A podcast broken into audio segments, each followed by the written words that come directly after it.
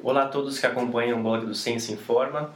Hoje eu, professor Guilherme Artioli, estou aqui com a professora Fabiana Benatti e a gente vai conversar um pouco sobre estresse oxidativo, radicais livres e principalmente suplementação de antioxidantes, mais especificamente na forma de vitaminas, que são as principais fontes de antioxidante. Fabi, é, é muito comum a gente ver as pessoas é, sempre com medo dos radicais livres, sempre com medo do famoso estresse oxidativo, uh, e elas acabam fazendo uso, talvez excessivo, você vai explicar isso, uh, desses suplementos que contêm vitaminas e que contêm outros tipos de, de antioxidante. Faz sentido esse uso? As pessoas precisam ter todo esse medo? Como é que funciona isso? Bom, são, a gente tem distintos conceitos, né? Então, no post que até mesmo você recentemente publicou, é importante a gente diferenciar o que é estresse oxidativo e o que é produção de radicais livres. Né? Então, a gente sempre tem essa produção de radicais livres, né? Durante toda a nossa vida. Quando essa produção de radicais livres excede as nossas defesas antioxidantes, nesse caso a gente tem então o estresse oxidativo. Como durante a atividade física a gente produz realmente mais radicais livres, as pessoas sempre entendem né, que há estresse oxidativo em, é, em resposta à atividade física.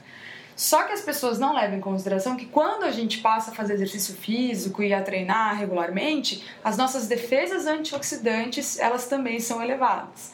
Né? Então, já partindo desse princípio, a utilização de antioxidantes não parece realmente fazer muito sentido. Então, quer dizer que ah, o nosso organismo já tem as suas próprias defesas que são muito eficientes, por sinal, contra os radicais livres. Uh, e quando você faz exercício físico, o próprio exercício aumenta, como adaptação ao treinamento, essas defesas. Exatamente. Então, quem treina tem mais defesas contra os radicais livres, correto? Exatamente, certinho. E aí, o, o, por que, que as pessoas normalmente tomam vitamina A, vitamina E, C e alguns minerais também, né, para compor essa defesa antioxidante, né, o que se acredita? Porque essas vitaminas fazem parte dessas defesas antioxidantes do nosso organismo. Então, é, mas mesmo assim, né, a gente tem essas defesas elevadas em resposta ao treinamento físico, o que faz todo sentido, né? Já que a gente produz mais radical livre, é interessante que essas defesas aumentem. Então, nosso organismo é muito inteligente nesse sentido.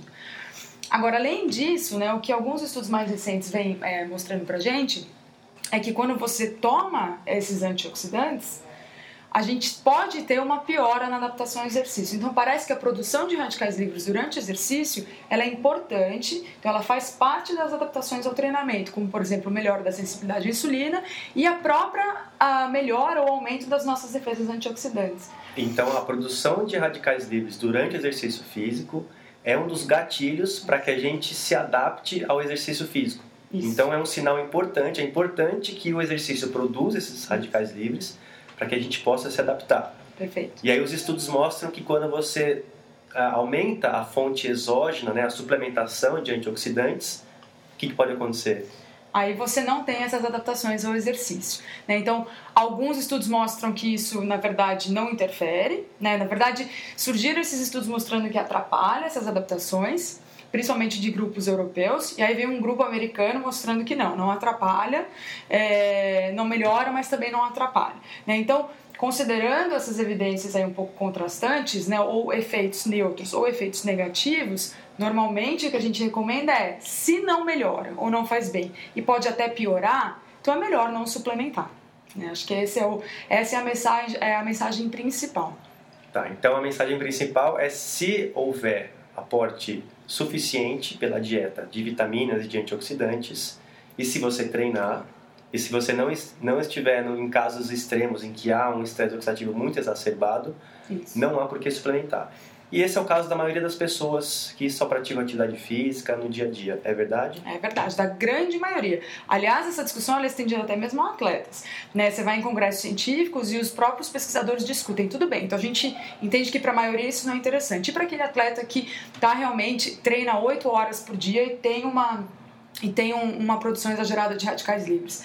Mesmo para esses atletas ainda há controvérsia. O problema é que o que se acredita é que com o aumento da ingestão energética, você naturalmente aumenta a ingestão de vitaminas e minerais. E isso seria suficiente né, para auxiliar nas suas defesas antioxidantes.